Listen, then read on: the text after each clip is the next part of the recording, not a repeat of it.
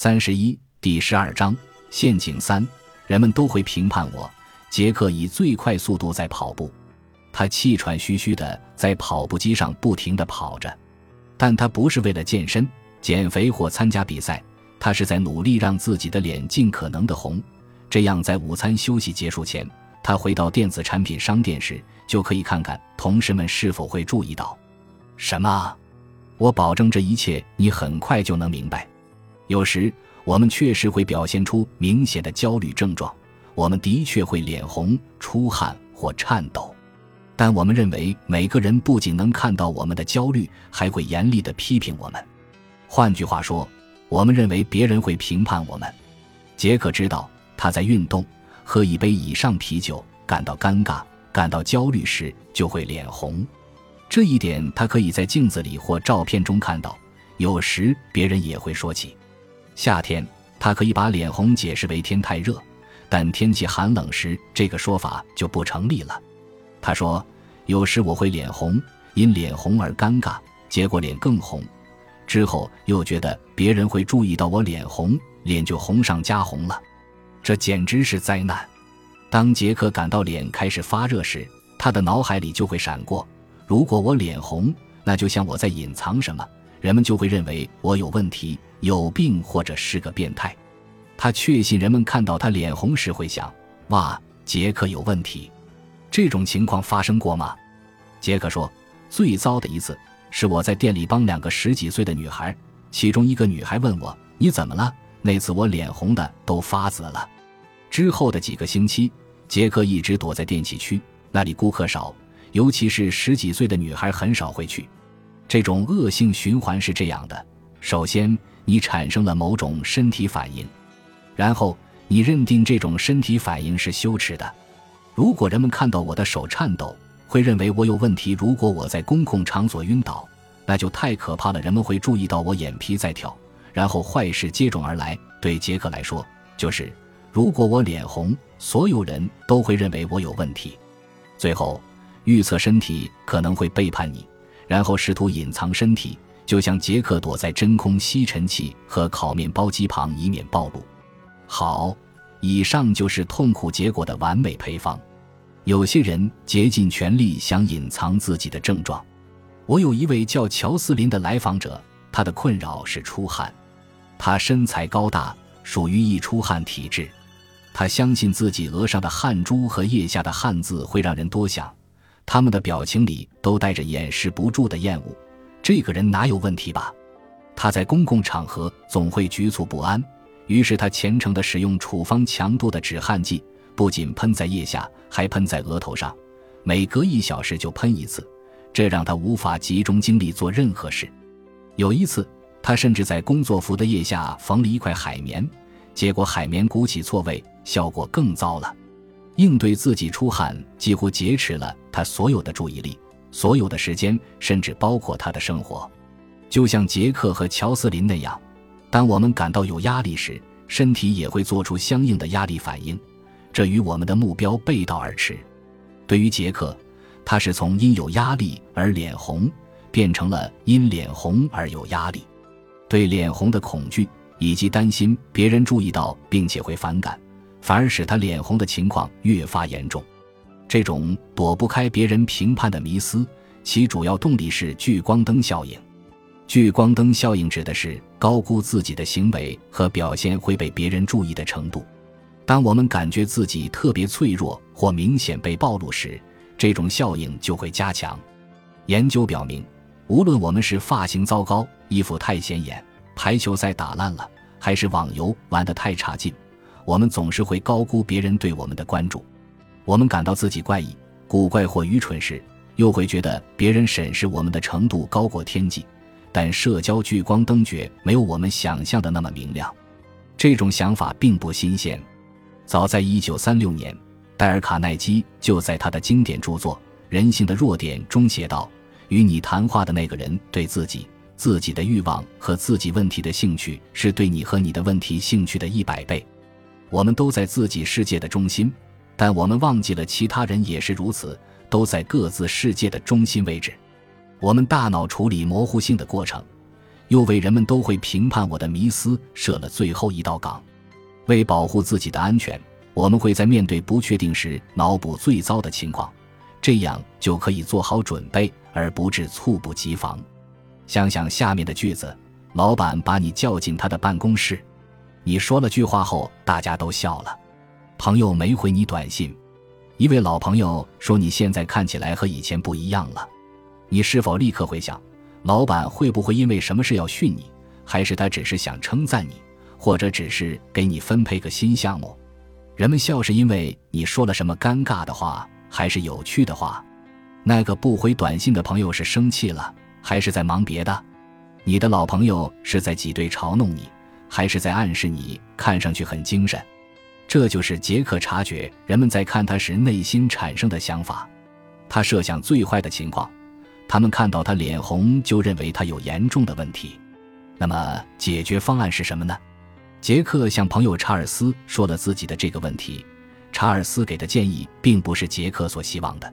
和女生在一起时，查尔斯说：“你就说我不是脸红，是你太辣，把我都灼伤了。”杰克翻了个白眼。杰克是个聪明人，他可不会那么说，永远不会。现在我们回到跑步机上的杰克。我们的目标不是送他一句俏皮话，而是让他意识到脸红不再是什么大事。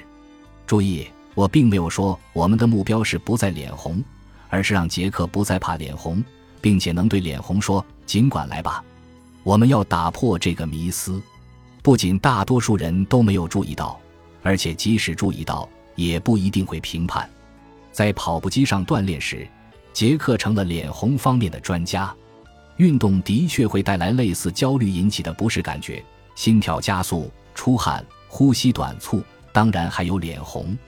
俯卧撑或举重训练会让你身体颤抖，在楼梯上跑上跑下或者做波比跳会让你心跳加速，即使是压力球的训练也会让你的手颤抖。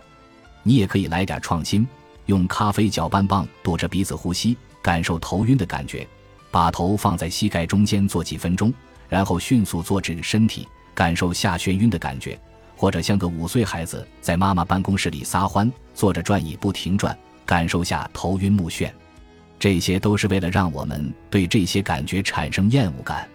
我有一位客户，他害怕做磁共振时的狭小空间和受限感，于是他躺在地板上，将头埋在床下，让自己做些准备。等感到无聊了，他就加大难度。躺在床下时，把脑袋固定在地板上。唯一问题是，他忘了提前告诉妻子，当妻子看到他被绑在地板上时，他得努力劝服他不要报警。我离题了，重点是，你的目标是要习惯自己身体这种狂欢式的反应，不管是流汗、颤抖、声音抖、脸红，还是其他反应。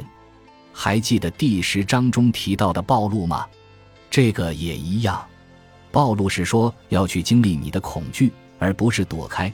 认识到这些感觉不仅没那么糟，而且经过练习后，你会觉得他们很无聊。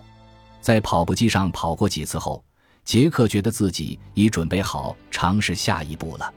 他关掉跑步机，直奔更衣室，洗完热水澡，穿上衣服，就大步走出健身房，穿过停车场，来到电子产品商店。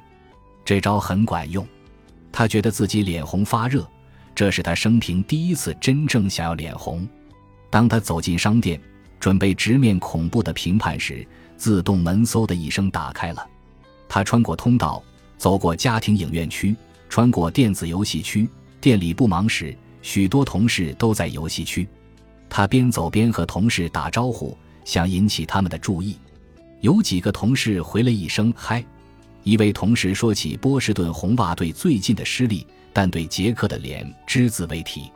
杰克心里觉得有点不舒服，他知道明天腿会酸痛，他费这么大劲儿只为把自己的脸弄红，却没有人在意。我以前有位来访者叫莱斯利，他担心人们会注意到他谈话中的停顿，于是我让他对尴尬的停顿说：“尽管来吧。”我们安排了一个实验，让他与我的一位同事交谈。我的同事不知道的是，莱斯利会故意把话说一半，静数五秒钟，然后再开始说话。之后，莱利斯询问了这位同事的反应。他说：“是有点奇怪，但我估计你只是思路断了一下。”这位同事又不好意思地承认：“我们坐在那里不说话时，我就开始想我今天要做的事，真没想过你怎么回事。”这个反应很典型。想想上次你注意到某人停顿了一下，说：“嗯，他的表情奇怪或外表不太正常。”你会对此表现出不悦或去评判吗？可能不会。更有可能的是，你只是注意到了这一点，然后就继续做别的事了。对杰克来说，即使有人面带困惑地问他“你还好吗”，杰克也可能只是简单回答说：“我很好，还不错。”这里没有评判，只有好奇。那个十几岁的女孩呢？仔细想想后，杰克意识到，当他问你怎么了时，他甚至不知道他说的是不是他的脸红，他不知道自己是否在无意识中试图藏起自己的脸，或是表现的像出了什么事，这些都会让人觉得奇怪。于是他问了杰克那个问题，可能根本无关他的脸红。脾气坏、爱评判的人哪儿都有，我们中大多数人没准和这样的人还有亲戚关系。但如果有人说了粗话，那是谁做的不得体呢？是你还是他们？即使你最糟的设想发生了，让我们再回到屡试不爽的工具，这到底会有多糟？概率有多大？你将如何应对？我们来总结一下：与我们感觉自己像在聚光灯下是透明的感受相反，我们的思想和身体常常会被忽视。我们的感觉不是我们的真实模样，即使有人注意到了我们的反应。也不意味着他们就会评判我们。注意通常不过就是注意。只有当我们把海绵藏在腋窝，或把自己藏在葡萄酒展示区时，别人才会去猜想。而且，如果有人说了粗鲁的话，更能说明是他们的问题，而不是我们的问题。被评判并不能说明评判者就是对的。重要的是，杰克还是经常脸红，他的自然生理特征一点没变。但他对脸红的关注变了。跑步机实验后，杰克重新建立起了信心。他选择站在店里最受欢迎的手机区附近。之后的几个月，他的销售佣金翻了一番，并在会议上获得了销售新星奖。杰克接过证书时，脸又红了，但这次是因为自豪。本集播放完毕，感谢您的收听，喜欢请订阅加关注。主页有更多精彩内容。